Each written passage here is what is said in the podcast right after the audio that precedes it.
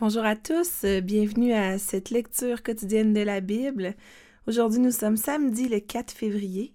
C'est Maxime Leblanc qui est avec vous encore pour cette lecture audio quotidienne à partir des studios du ministère Cœur d'encre. Alors, il me fait plaisir d'être avec vous pour notre lecture qui arrive un peu tard aujourd'hui, mais la voilà. Faut mieux tard que jamais, comme on dit. Donc, nous allons reprendre euh, là où nous avons laissé hier, c'est-à-dire en Exode 20 et nous lirons les versets 1 jusqu'au chapitre 21, le verset 17. Que Dieu puisse euh, ouvrir nos cœurs et nous éclairer dans cette lecture ce matin. Lisons. Voici les paroles que Dieu adressa à Israël. Je suis le Seigneur ton Dieu. C'est moi qui t'ai fait sortir d'Égypte où tu étais esclave. Tu n'adoreras pas d'autre Dieu que moi. Tu ne te fabriqueras aucune idole, aucun objet qui représente ce qui est dans le ciel, sur la terre ou dans l'eau sous la terre. Tu ne t'inclineras pas devant des statues de ce genre, tu ne les adoreras pas. En effet, je suis le Seigneur ton Dieu, un Dieu exigeant.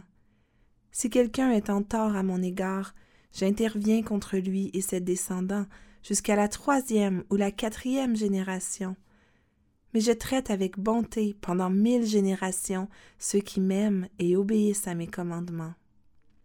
Tu ne prononceras pas mon nom de manière abusive, car moi, le Seigneur ton Dieu, je tiens pour coupable celui qui agit ainsi. N'oublie jamais de me consacrer le jour du sabbat. Tu as six jours pour travailler et faire tout ton ouvrage. Le septième jour, c'est le sabbat qui m'est réservé à moi, le Seigneur ton Dieu, tu ne feras aucun travail ce jour-là, ni toi, ni tes enfants, ni tes serviteurs ou servantes, ni ton bétail, ni l'étranger qui réside chez toi. Car en six jours j'ai créé le ciel, la terre, la mer et tout ce qu'ils contiennent, puis je me suis reposé le septième jour. C'est pourquoi moi, le Seigneur, j'ai béni le jour du sabbat et je veux qu'il me soit consacré. Respecte ton père et ta mère afin de jouir d'une longue vie dans le pays que moi, le Seigneur ton Dieu, je te donne. Tu ne commettras pas de meurtre, tu ne commettras pas d'adultère, tu ne commettras pas de vol, tu ne prononceras pas de faux témoignages contre ton prochain. Tu ne convoiteras rien de ce qui appartient à ton prochain, ni sa maison, ni sa femme, ni son serviteur, ni sa servante, ni son bœuf, ni son âne. Tous les Israélites entendirent les coups de tonnerre et la sonnerie de trompette. Tous virent les éclairs et la montagne fumante. Ils se mirent à trembler de peur et se tinrent à distance. Ils dirent à Moïse, Parle-nous toi-même et nous t'écouterons. Mais que Dieu ne nous parle pas directement, sinon nous mourrons. Moïse leur répondit, ne craignez rien.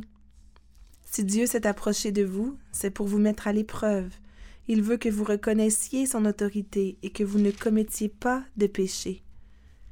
Les Israélites restèrent donc à distance, tandis que Moïse s'approchait de l'épais nuage où se tenait Dieu. Le Seigneur dit à Moïse, Voici ce que tu transmettras de ma part aux Israélites.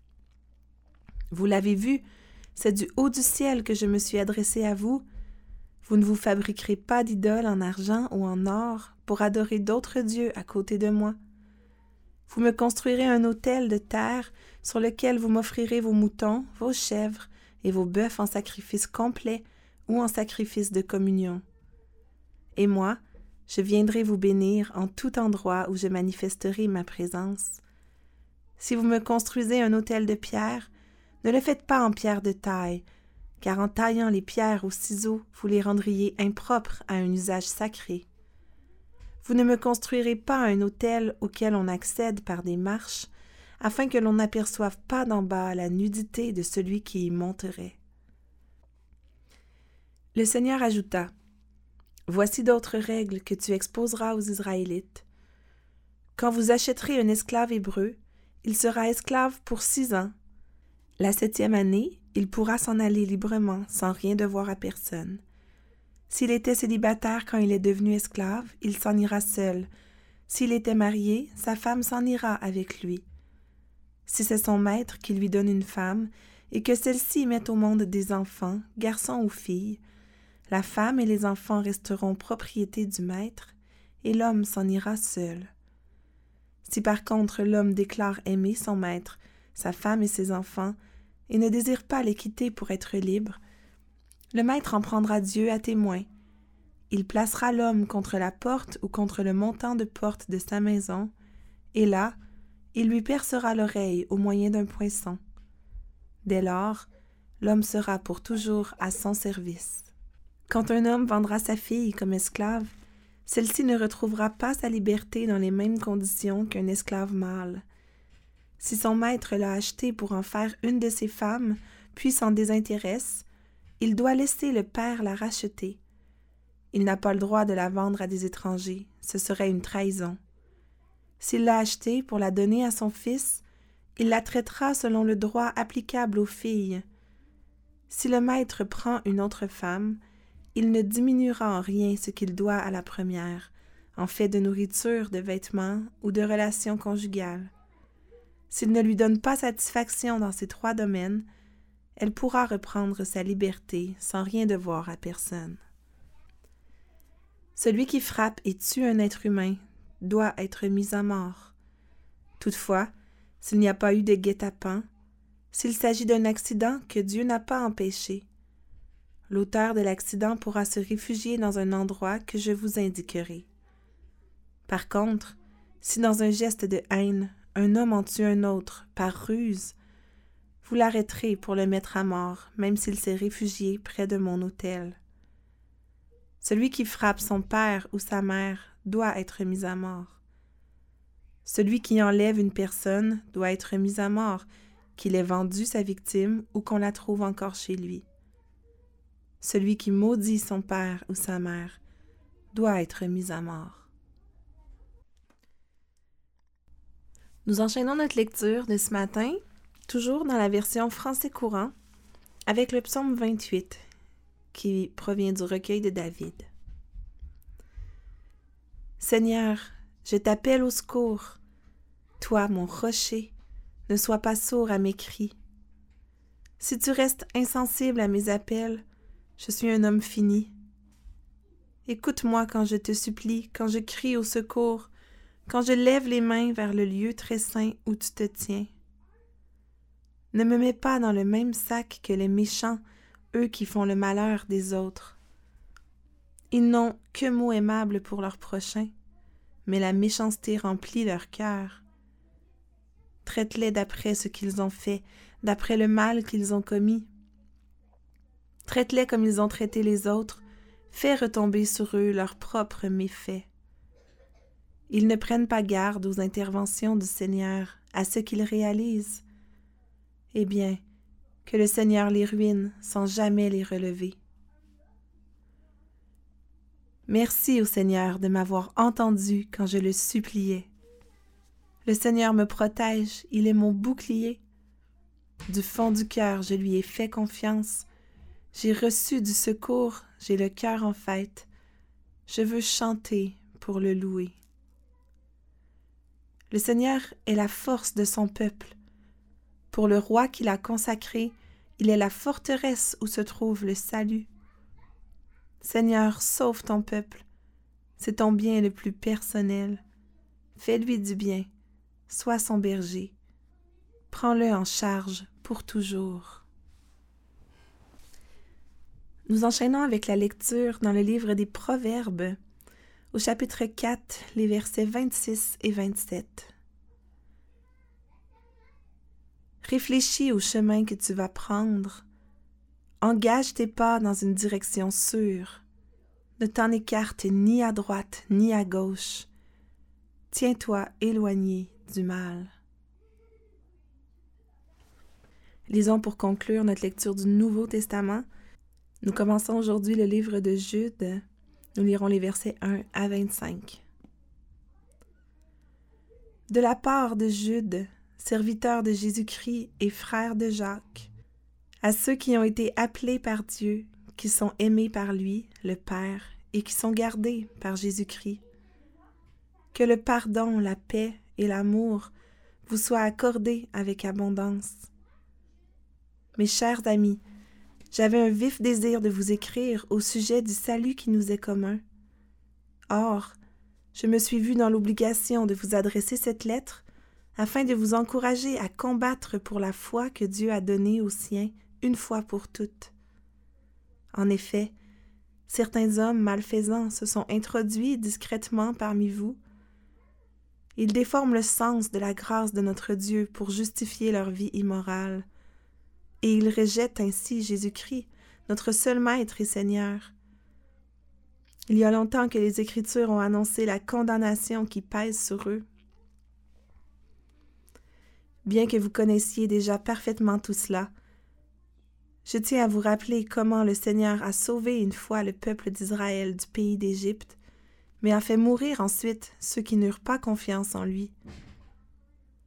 Rappelez-vous les anges qui ne se sont pas contentés du pouvoir qui leur était accordé et qui ont abandonné leur propre demeure.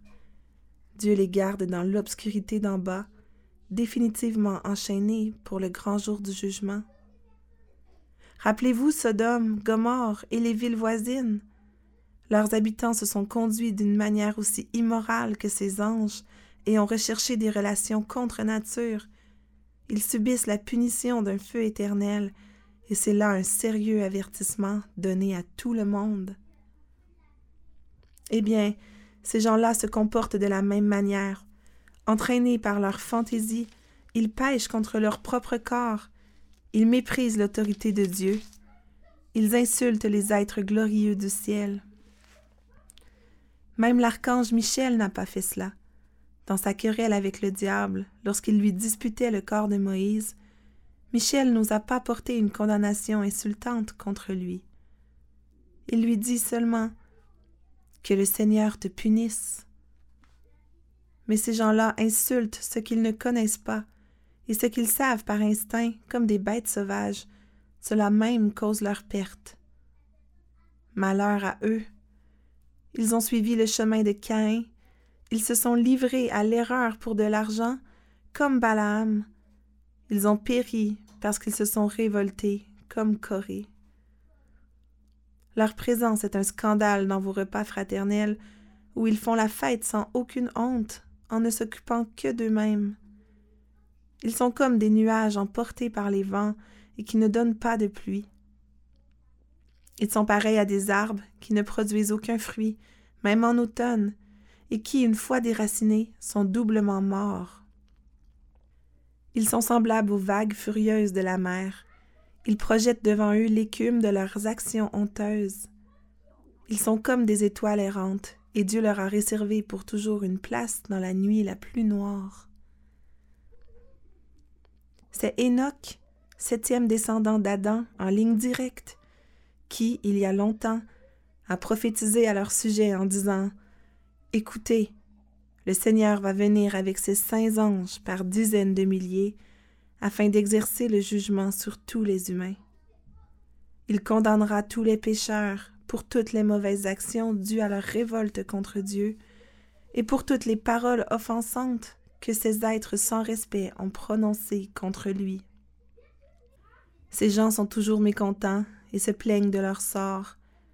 Ils suivent leurs propres désirs, ils tiennent des propos orgueilleux et flattent les gens par intérêt. Quant à vous, mes chers amis, souvenez-vous de ce que les apôtres de notre Seigneur Jésus-Christ vous ont annoncé autrefois. Ils vous ont dit, en effet, à la fin des temps, il y aura des gens qui se moqueront de vous et vivront selon leurs mauvais désirs. Les voilà ceux qui causent des divisions. Ils sont dominés par leurs instincts et non par l'Esprit de Dieu. Mais vous, mes chers amis, continuez à fonder votre vie sur votre très sainte foi. Priez avec la puissance du Saint-Esprit. Maintenez-vous dans l'amour de Dieu en attendant que notre Seigneur Jésus-Christ, dans sa bonté, vous accorde la vie éternelle. Ayez pitié de ceux qui hésitent.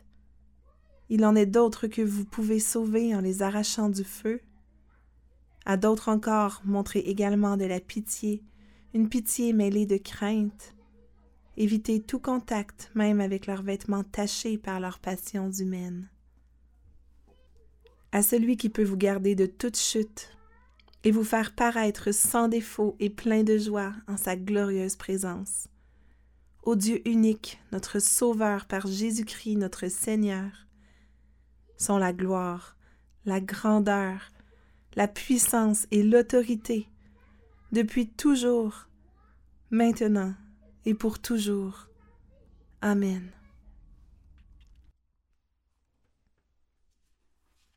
Et avant de nous quitter, nous voulons conclure par une courte prière. Père éternel, Dieu unique, toi notre Sauveur, notre Seigneur, toi qui es plein de gloire, de grandeur, de puissance et d'autorité depuis toujours, toi Seigneur qui es sans défaut, sans tache, toi qui nous donnes la joie. On vient devant toi ce matin, Seigneur, plein de reconnaissance, plein de reconnaissance parce que tu es notre Sauveur, parce que tu permets qu'on puisse s'approcher de toi malgré notre petitesse, malgré nos cœurs tortueux, nos cœurs pécheurs, nos cœurs durs. Oui, Seigneur, on veut reconnaître ton autorité. On veut te prier que tu nous aides à respecter tes commandements, à nous tenir éloignés du mal. Oui, Seigneur, on veut te prier avec la puissance du Saint-Esprit. Et on veut te demander que tu puisses nous maintenir dans ton amour. Seigneur, on veut te demander que tu nous aides à être des lumières, à briller, à partager ta parole, ton évangile aux gens autour de nous. Seigneur, aide-nous à avoir pitié de ceux qui ne te connaissent pas, à avoir de la compassion et de l'amour pour eux. Oui, Père éternel, je te prie que tu puisses être glorifié dans nos vies, par nos paroles, par nos actes, par nos pensées. Sois glorifié, toi qui mérites toute notre louange et notre adoration.